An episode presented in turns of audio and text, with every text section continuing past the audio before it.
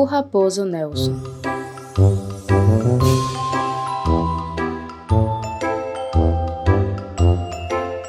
Em uma manhã ensolarada, o raposo Nelson corria entre as árvores da floresta Gaia, espreitando e tentando ouvir a conversa dos outros animais, até que em um dado momento ouviu uma barulheira descendo o riacho, e chegando lá, percebeu que a briga era entre as irmãs corujas. Tem fogo para todo lado! Nelson, por ser uma raposa precipitada, não aguentou nem esperar. Subiu o riacho e foi contar a todos na vila sobre o acontecido, que o um incêndio tinha se alastrado pela floresta e todos deveriam clamar pelas suas pobres vidas. Assim começou a confusão. Correria de lá para cá, alguns já esvaziando as casas, as tocas e ninhos, pegando seus filhotes, arrumando suas trouxas, uma barulheira insuportável. Quando o vilarejo estava quase todo desocupado, as corujas aparecem perguntando o que estava a acontecer. Então, um misto de desespero de vários animais responderam de uma só vez: Fogo! As corujas, sem entender o que estava acontecendo, disseram que não avistara uma única faísca próximo à vila, pois vieram voando.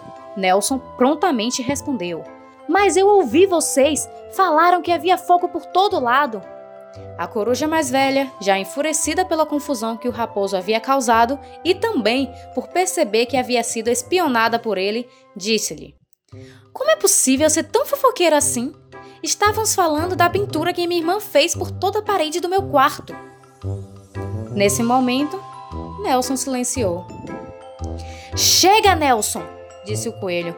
Olha a confusão que você causou por tentar se esgueirar e cuidar da vida dos outros. O bicho preguiça, que era um ancião da vila, continuou. Você entende a importância de apurar o que realmente está acontecendo antes de contar para toda a vila a proporção que um mal-entendido causa? Nelson, depois do acontecido, entendeu que o ancião quis dizer o que ele fazia era errado e que poderia trazer consequências, não só para ele, mas a todo o vilarejo. Depois desse dia, o raposo nunca mais espalhou boatos e passou a cuidar das notícias da vila.